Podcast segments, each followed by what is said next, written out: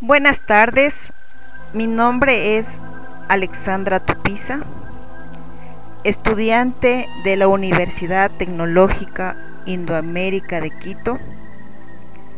Estoy en sexto semestre de educación básica.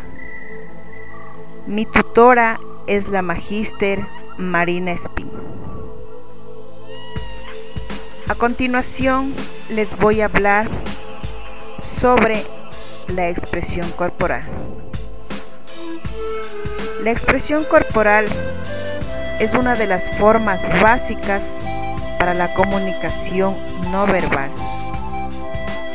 A veces los gestos o movimientos de las manos o los brazos pueden ser una guía de sus pensamientos o emociones subconscientes.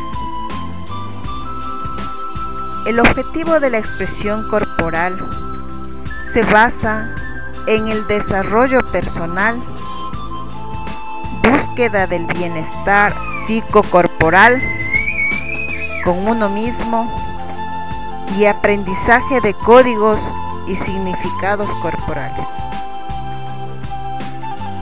Se puede decir también que la expresión corporal recurre a las emociones, a los sentidos, al movimiento. Permite la expresión de una emoción y le da un sentido a través del movimiento realizado. Los sentidos son explotados. Por ejemplo, la intención de la mirada y la manera en que el sonido es percibido influyen en los desplazamientos. En sí, el movimiento del cuerpo no parte únicamente de una actividad física. Se trata de la manifestación del cuerpo desde diferentes perspectivas. Psicomotriz, socioafectivo y cognitivo. Dándoles una pequeña introducción de lo que es expresión corporal, ahora les voy a hablar sobre las características de la expresión corporal.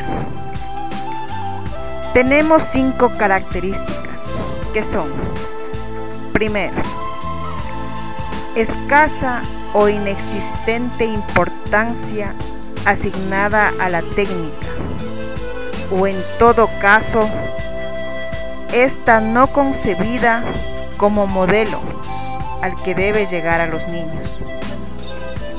A veces se utilizan determinadas técnicas, pero como medio, no como fin. Segunda, finalidad educativa, es decir, tiene principio y fin en el seno del grupo sin pretensiones escénicas. Tercero, el proceso seguido y vivido por el niño es importante, desapareciendo la obsesión por el resultado final que aquí adquiere un segundo plano. Cuarto, el eje que dirige las actividades gira en torno al concepto de habilidad y destreza básica y con objetivos referidos a la mejora del babaje motor del niño.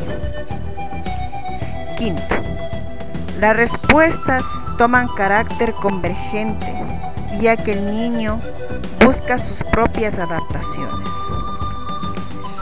Profundizando algo más en la definición dada de expresión corporal, diremos que se trata de la actividad corporal que estudia las formas organizadas de la expresividad corporal.